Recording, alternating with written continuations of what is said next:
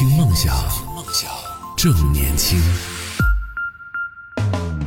Hello，大家好，这里是动听二十四小时的听梦想 FM，我是叶子。今天和大家聊到的话题是神奇的大数据推荐。每次在读这几段话的时候，脑子总会不经意的就就就飘了，你知道吧？啊，这里是动听二十四小时，然后这里是哒哒哒哒哒。好，今天和大家聊到的话题是神奇的大数据推荐。其实大数据呢，我们刚才也嗯简单的聊了一下嘛，也是在嗯其实也在帮助我们生活更便捷、更便利。嗯，有这么几个方面，不知道大家有没有体会到？刚才说过了，就是推荐更加智能。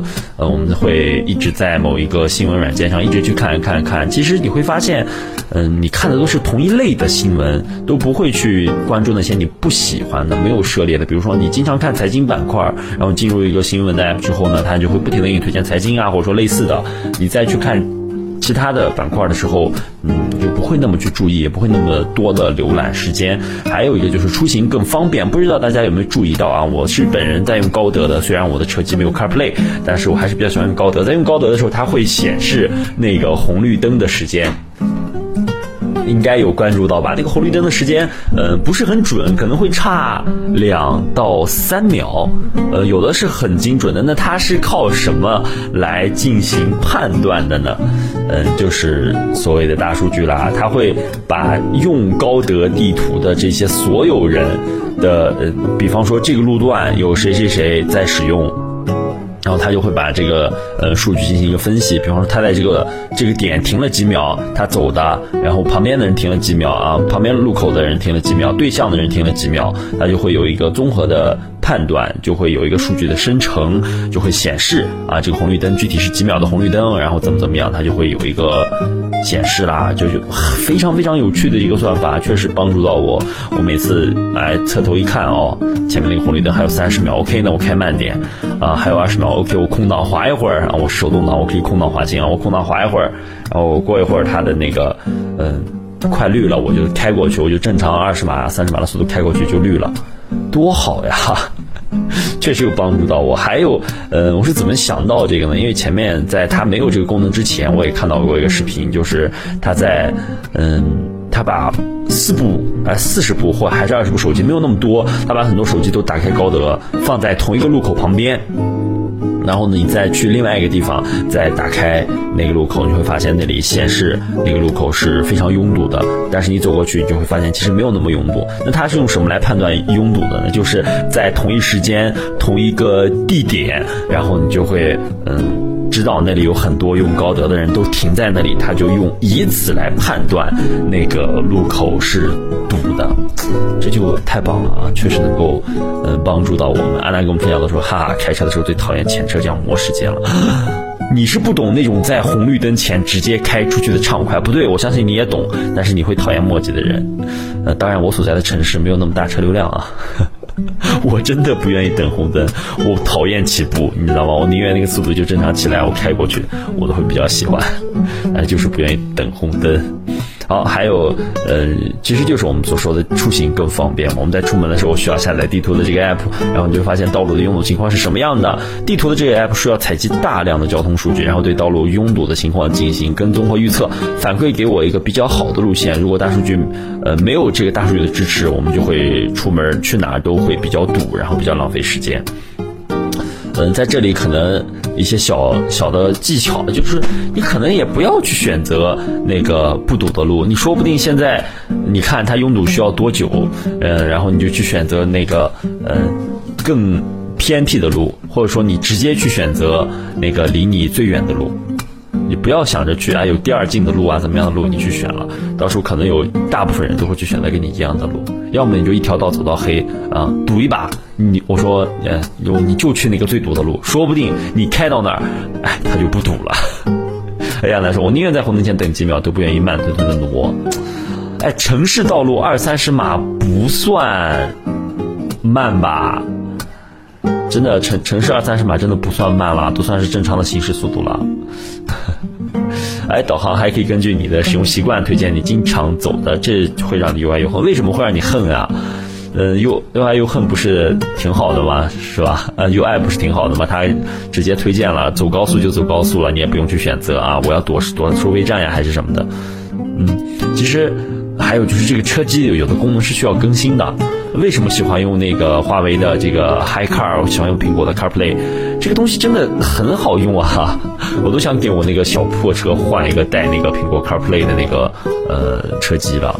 CarPlay 真的太好用了，它可以直接把你手机上的那个映射出来。大家都知道，有的软件它是车机版的，它有的是手机版的，有的是这个呃 Pad 版的嘛。它车机版的你长时间不更新，它有很多功能就用不上，你知道吗？我就很烦。而且现在换一个那个带 CarPlay 的车机的那玩意儿又很贵，我又不想去换，哎，我真的就有点麻烦。有没有什么推荐的？大大家有没有做这种 CarPlay 车机的这种嗯厂家？可以联联系一下我，我买一个，你便宜点给我卖了，好不好？他说爱的确实是很方便，恨的是感觉确实被侵犯隐私了。对，他会记一下你的行为，而且。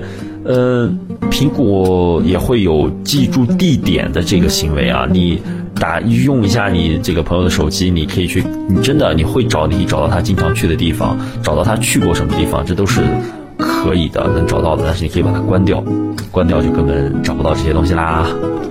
安南说到，安南跟我们分享说，直接连连蓝牙不行吗？哎，连蓝牙是好，但是蓝牙它是声音啊，它不会把图像也投屏投上去。我也会去用蓝牙，但是部分的车机它没有那么呃厉害的时候，它就会蓝牙是有延迟的，它会延迟一两秒，就是你的那个路况可能已经出现了，但是它才给你提醒，然后什么什么的，好烦。但是像我这种呃说这个有用电焦虑综合症的人，我就不喜欢用这个手机去导航，因为导航确实会比较费电呀。我这个电用来干什么不行？我非要用来导航，这是我不喜欢的。我有这方面的强迫症，你知道吗？我真的好讨厌。我就喜欢去用这个屏幕，但是屏幕又没有那么好的功能。还有很多大数据呢，都在跟我们的生活产生着一些呃正向的这个联系吧。嗯，比如说。前段时间我的这个同事，然后，呃，是孩子出生了嘛，他就说，其实，在医院在儿科都会记录一些早产儿和病患儿童的每一次心跳，然后将这些数据和历史数据相结合进行识别，然后基于这些分析，系统就可以在婴儿表现出任何明显症状的时候就能够检测到感染，这使得这个医生可以进行早期的干预和治疗。这是他，嗯，给我说的这个。一种方式吧，他说他的孩子很早就被嗯检查出有这样的问题，然后他就问医生你是怎么查到的？他说你每一次产检我们都会嗯定期的对孩子的情况进行一个嗯筛查，一旦他有了一些变化，我们就可以针对他的变化做出判断，也可以让你早分析早治疗。我就说哇，真的很棒哎，能够嗯大数据能够这样帮到我们。其实还有很多的呃大数据的使用，都是我们可能平时没有注意到的，比如就是嗯保护我们一方平安的公安啊，公安局它会利用这个人工智能技术，对千亿级的各类结构化数据进行分析，对特殊群体进行智能定性和危险行为的精准预测，有效开展诈骗预警和。